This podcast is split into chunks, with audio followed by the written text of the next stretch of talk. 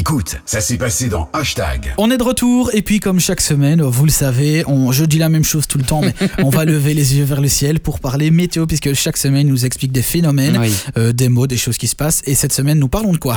Eh bien, nous parlons de l'automne parce que ça y est, ça y est, l'automne est arrivé. Les jours qui duraient environ 16 heures au 21 juin en Belgique, eh bien, ont largement perdu en longueur.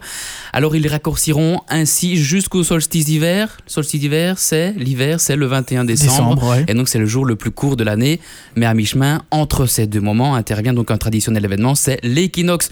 Non pas la radio, mais euh, l'équinoxe, tout simplement, le, le phénomène appelé aussi l'automne. L'équinoxe correspond donc au moment de l'année où le soleil se trouve au zénith à l'équateur terrestre. La Terre donc se trouve alors à un angle droit en prenant les pôles, avec le rayon du soleil. L'hémisphère nord et l'hémisphère sud sont éclairés de la même manière. Le jour et la nuit ont la même durée, 12 heures de jour, 12 Ok. heures de nuit. Alors cette année, il a lieu le 22 septembre, l'automne. Ce passage donc à l'automne est loin d'être euh, avoir toujours été euh, un 22, un 22 ou un 21. La prochaine d'ailleurs, la prochaine fois, ce sera d'ailleurs en 2092 que le 21 septembre, ça sera l'automne. Donc voilà. Alors l'an dernier, c'était en 20 un 23 septembre.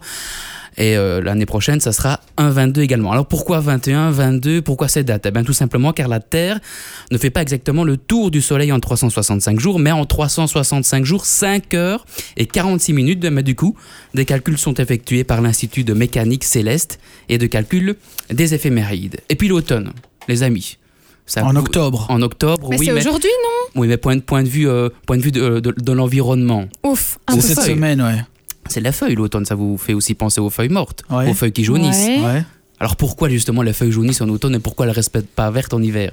Mais il y a moins de lumière, donc la chlorophylle n'agit pas? Très bien. Ouais, elle a lu sa feuille. Enfin, ça se dit pas, la possible. chlorophylle non, mais si, pas. mais, euh, écoute, euh, on est, très quoi. proche de cette réponse. Ce phénomène s'explique en raison donc de la réduction de la teneur en, en chlorophylle qui donne leur couleur verte aux plantes et qui permet de faire la photosynthèse, donc une sorte d'alimentation pour les plantes. C'est un peu comme un panneau solaire. Grâce au soleil, eh bien les, les arbres vivent et celui-ci donc disparaît alors peu à peu à cause euh, de l'ensoleillement qui baisse et euh, des températures qui descendent au profit donc d'autres pigments qui donc colorent la feuille non pas en vert mais en jaune et puis après bon elle tombe.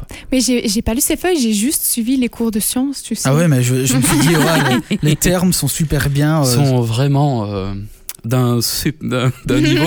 J'ai fini, Max, il peut me faire aller, j'ai fini. Ah, c'est bien. Eh ben voilà, merci beaucoup Xavier euh, pour ces euh, nouvelles infos.